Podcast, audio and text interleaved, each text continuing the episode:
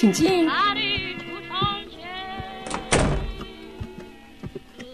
我知道你很喜欢音乐啊，今天啊还特别和朋友借了这张黑胶唱片呢。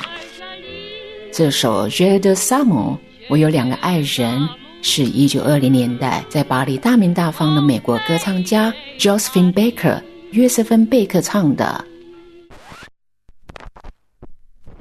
这首歌啊，在法国可是家喻户晓呢。贝克的声音非常的柔美，歌词深情款款。特别是这两句。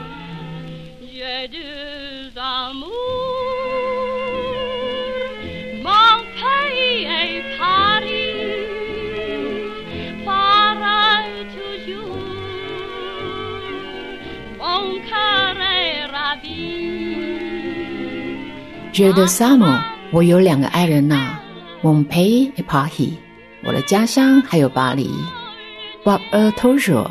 每天与他们在一起，Mon cœur est ravi，我的心就狂跳不已。听起来是不是让人感觉麻酥酥的呢？我认为啊，感受城市的方式有很多种。你可以因为某种气味爱上了一座城市，因为听了一首好歌爱上了一座城市，然后你也可能因为这座城市而记住了某个人。延续上次提到的音乐，还有香水，其实啊，他们两个还有一个共通性，那就是他们的魅力是不分国界的。想想，你可以不懂歌手唱的语言，你可以不知道怎么正确的念一个香水的名字，甚至说不出里头有什么的香水成分，但是我们只要听到了一段旋律，闻到了一款香水，哎，完了，一种莫名的情绪就被调动起来了，不是吗？觉得《Summer》真是一首好有味道的歌，百听不厌。嗯，为什么我们会形容一首歌很有味道啊？嗯，这个问题问的非常好啊。的确，食物有味道，但是音乐有味道是不可能的。不过，中文有一种修辞手法叫做通感，可以用其他的感官来形容一种事物。比如我说，你唱的歌很好听。把好听换成有味道，这就是修辞。我用味觉来修辞听觉。如果我用味觉来修辞视觉，我会说你看起来好辣。那我用味觉来修辞触觉，我就会说你的皮肤啊摸起来干干涩涩的。啊，抱歉，sorry，这只是个比喻哈。那我如果用味觉来修辞嗅觉，我就会说你闻起来很甜美。我记得作家钱钟书先生这么解释通感的。他说，在日常经验里，视觉、听觉、触觉、嗅觉、味觉，它们往往可以打通彼此或交通。眼、耳、舌、鼻、身各个官能的领域可以不分界限的。钱钟书先生又说，通感啊，是一种感觉超越了本身的局限，而领会到了属于另一种感觉的印象。这种文学上的通感。也可以运用在香水艺术的调香通感上，所以我们在欣赏一款香水的调香艺术的时候，是可以通过通感在我们的大脑里产生一种愉悦的情绪。当你说这款香水的味道真香，这是一种纯粹从鼻子闻到东西的感觉而已。可是，当你说这款香水闻起来真有味道，那么这再也不是嗅觉上的感觉而已哦，而是一种感官相互交应所产生的一种趣味。一种意味，这种从感觉到意味的过程，其实就是气味美学欣赏的过程呢。哎，你知道吗？通感能力的训练啊，对于像我这样从事香水行业的人来说，也是非常的重要的。借用其他的感官，不仅可以辅助我们的嗅觉，还可以丰富词汇，帮助我们将感受更丰富、更贴切的表达出来。我一直觉得中文“味道”这两个字啊，是形容美感最贴切的一种表达方式。只要有艺术性，一首歌、一幅画、一件衣服、一款香水，这些作品都可以好到让人感觉好有味道。不过，如果艺术家本人比他的作品更出色、更有味道，我姥姥那也挺有趣的。现在我们把现场还原到二零年代的蒙马特的一个爵士俱乐部，The Buff c h a l a t o i 中文的意思是屋顶上的牛。在这里哦，你不会闻到牛排味，而是闻到名字和作品一样有滋有味的诗人 Jean Cocteau。Cocteau 与其他很会玩、很爱玩、也很喜欢玩的前卫艺术家朋友们，用梦想编织了一个很有个性的地方——屋顶上的牛 The Buff c h a l a t o i 在这里啊，人们可以聚会玩耍，每个人都能够享受宾至如归的感受。你问我为什么会取这么奇特的名字啊？屋顶上的牛，那是因为 c o c t o 的一句话。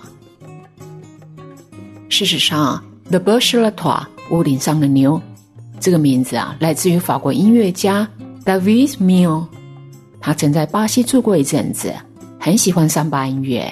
成为自己作曲的芭蕾舞剧取名《屋顶上的牛》，后来啊就被 Gocto 拿来当做自己新书的名字。Gocto 的朋友小酒馆 Gaia 的老板 Mose，因为生意越做越火，决定将店迁到大一点的地方，也就是香榭里榭大道附近的 u b a s i d o n g a 但是当 Mose 为这间巴黎史上第一家完全以爵士乐为主的俱乐部的取名伤脑筋的时候呢？在一旁快手快脚的 c o c t o 他灵机一动说：“那要不干脆用我的新书《Le b o e u c h a l a t o i 的来命名呢？”哇啦，就这样，一九二一年十二月，法国历史上第一家爵士俱乐部诞生了。在 c o c t o 的主导下，屋顶上的牛很快成为稀奇古怪前卫艺术家的据点。现在，请你跟我一起想象。成为 Coco 的作品《人心之声》作曲的音乐家 Francis Blanc，硬是从隐居小屋呢，把即将退休的萨铁拖出了门。萨铁甚至还来不及换上正式的晚礼服、喷古龙水，就急急忙忙的套上一件夹克，撑开雨伞，带着他心爱的圆顶礼帽，顶着巴黎常有的细雨，和 Blanc 前往屋顶上的牛。萨提一脚踏入了俱乐部。他才发现啊啊，原来自己脚上还穿着家居拖鞋呢。皮卡索还是穿着有油彩味的粗毛线衫，一撮刘海帅气的垂挂到耳边。同一桌还坐着含着雪茄烟的俄罗斯芭蕾舞蹈团经纪人 Diagilev，和一边点头数拍子一边醉 Scott Whisky 的好友 Stravinsky。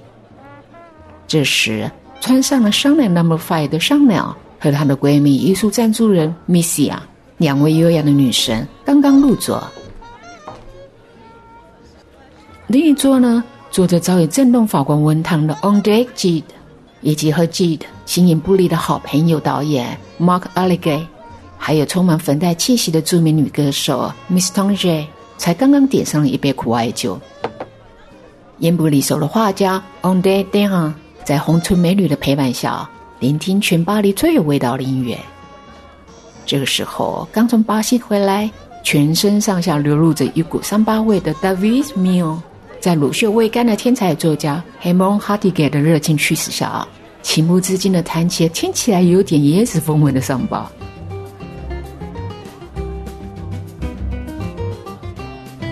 日后替商鸟写传记的作家 Paul Mohan。他呢，摇着闻起来有点苦苦墨水味的钢笔，利用空档啊，振笔疾书的写下他的代表作《风流欧洲》。稿子上还有白天咖啡馆的香味呢。一旁被戏称为劳莱与哈特二重奏，身材纤细，戴着眼镜，边读侦探的小说边弹奏的 Jean Vianney 与矮胖粗犷、烟不离手的老搭档 Clement Douce，在一根烟吸完之前。悄悄的在纸上写下刚想到一个音符，而这一切的始作俑者 c o c t o 他早已忘了冲着他来捧场的朋友们，忘我的在台上啊敲打着 Stravinsky 借给他的爵士鼓，尽情的享受各种气味所编织的艺术氛围。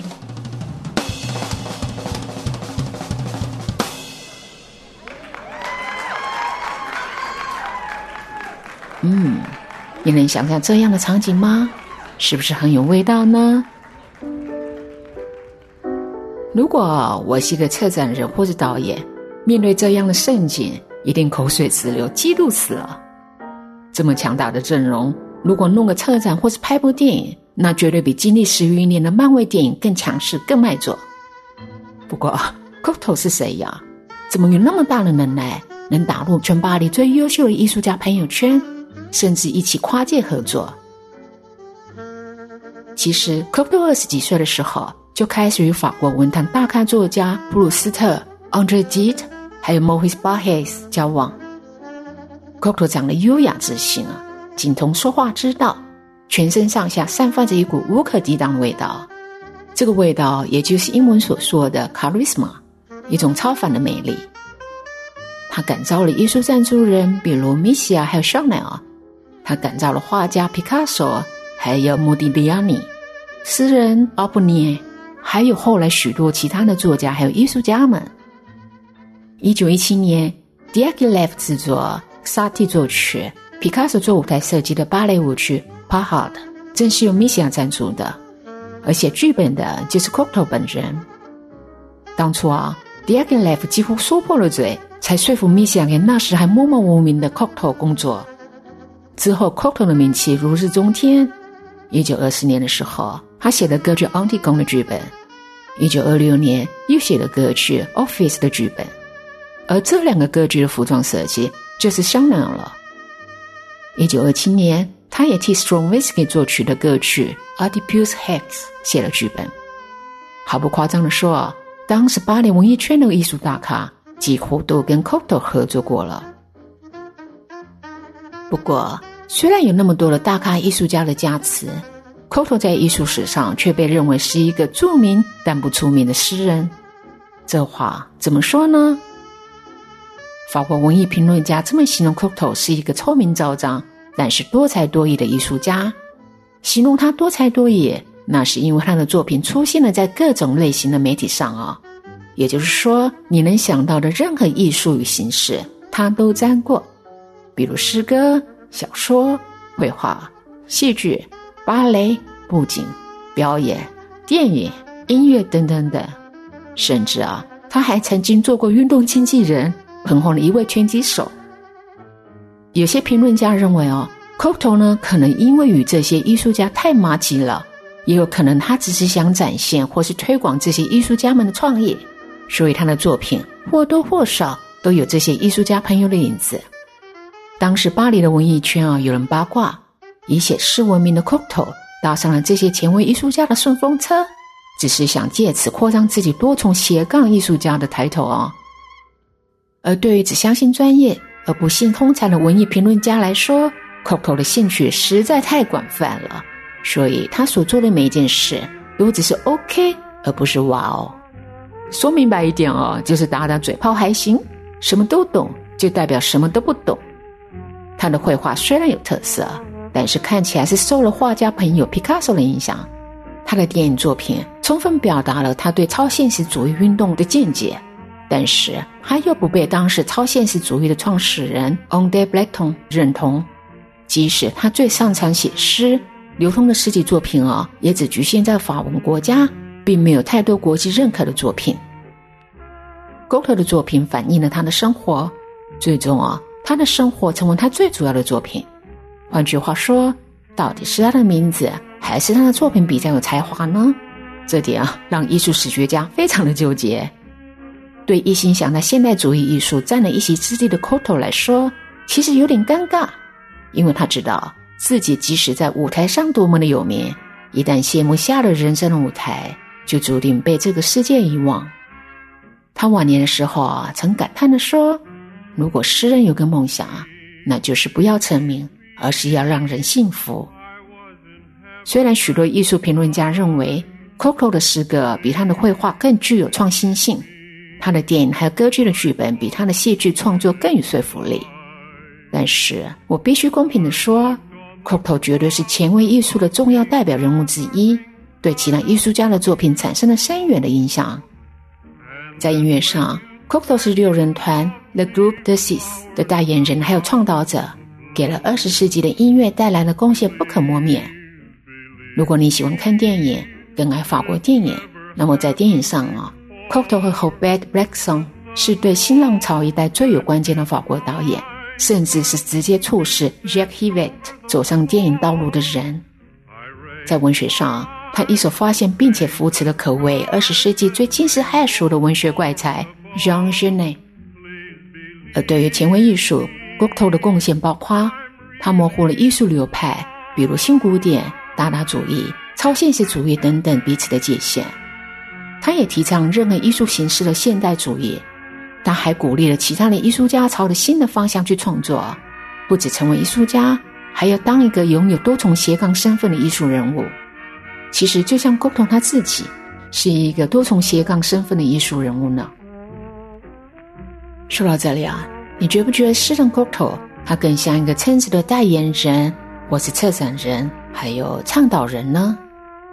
少了他推广前卫艺术的精神和观念，二零年代的巴黎啊。绝对少了一位。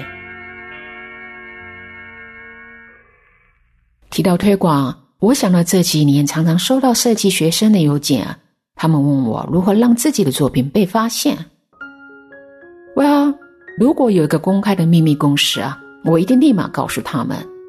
但是抱歉，我只有一个不太秘密的秘密公式，那就是做好工作，并且与人分享。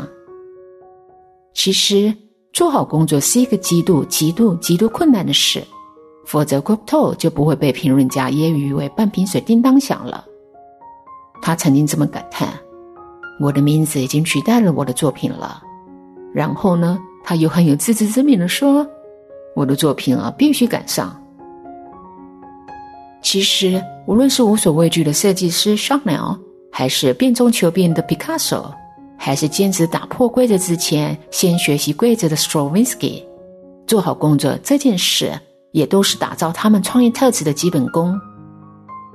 我在工作中啊，认识几个相当优秀的创业人，别看他们在闪光灯下光鲜亮丽，可是实际生活里的他们啊，我这么形容好了：眼圈黑如熊猫，卷起袖子，孜孜不倦的在工作室里熬夜创作，而陪伴他们的。只有一盏孤灯，一头乱发，还有一个孤单的影子。幸运的话，或许还可以碰到窗外的一轮明月。做好工作之后，就是与人分享。有人认为 c o c t o 是现代艺术史上第一个懂得善用媒体资源的人。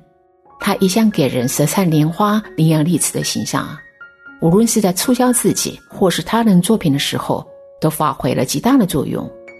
这一点我是很欣赏的。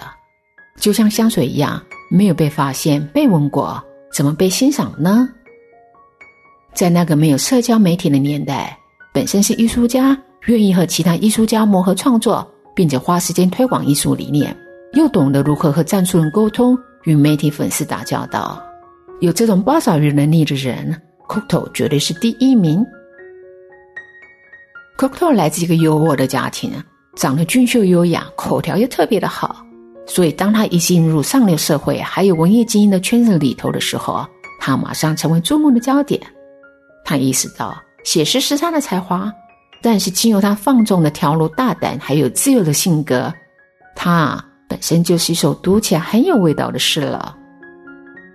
嗯，什么味道啊？Je ne sais quoi？你听过这句法文吗？法国人啊，常常用它来形容面对一个人或是一件事。那种无法解释的莫名好感，我特别喜欢用 “je ne sais quoi” 这句话来称赞一个人身上散发的香水味，因为这代表这款香水已经成为他身上的第一层肌肤，让人感觉他有一种属于自己，但是又说不出来的好味道，而这也是香水美学的最高境界。哎，你还想听什么爵士乐啊？我觉得。从唱片架上挑选一张爵士老唱片，放在转盘上，然后将唱针轻轻的放在声槽上。